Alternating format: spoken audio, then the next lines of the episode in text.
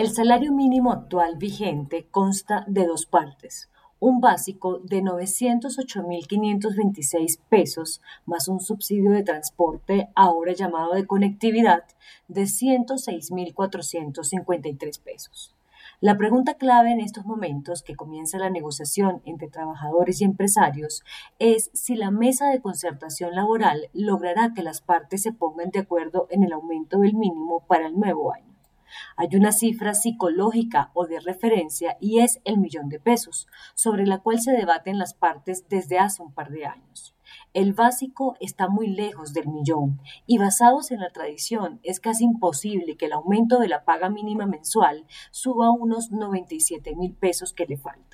Si se le suma el subsidio de conectividad, el ingreso mensual mínimo supera los siete dígitos, pero la realidad para los casi 11 millones de colombianos que lo devengan es una frustración de ingresos, pues el transporte o la conectividad a Internet más los servicios públicos se llevan una buena parte de la paga.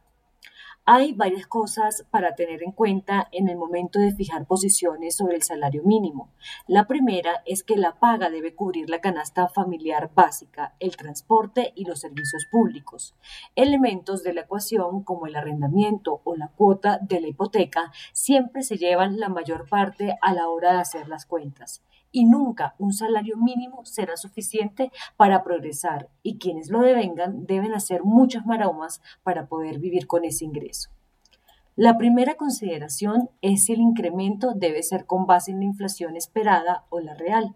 Para el próximo año se espera que la variación del índice de precios al consumidor no pase de 4%. Es el anhelo y el objetivo del Banco de la República, pero lo real es que este año que termina, la inflación real superará 5%, la más alta de los últimos años, realidad que ha golpeado la capacidad de compra de esos casi 11 millones de personas. El gran problema del incremento salarial mínimo es que no solo se define el ingreso de unas familias o personas, sino que es una unidad de medida para las sanciones judiciales y las multas de tránsito, entre otras. Una realidad que evidencia la necesidad de reformar la discusión del mínimo, el tiempo en que se hace y las implicaciones que tiene.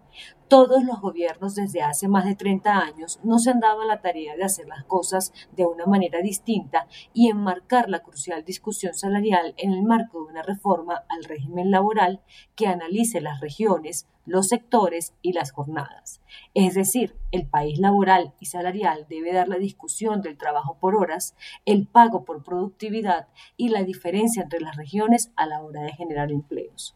No se puede seguir discutiendo el incremento del mínimo con los mismos elementos de la inflación y la discutida productividad que casi nunca supera un punto, máxime en los dos últimos años marcados por la pandemia. Es urgente que la discusión se dé con nuevos elementos y revisando nueva bibliografía que demuestra que las alzas en el pago mínimo mensual no siempre generan inflación, mito que marca las posiciones de los economistas. Hay más consideraciones que trascienden lo político al negociar un salario. Ahora hay teletrabajo, jornadas flexibles, bienestar, educación y todo un portafolio de nuevos elementos para fijar un salario.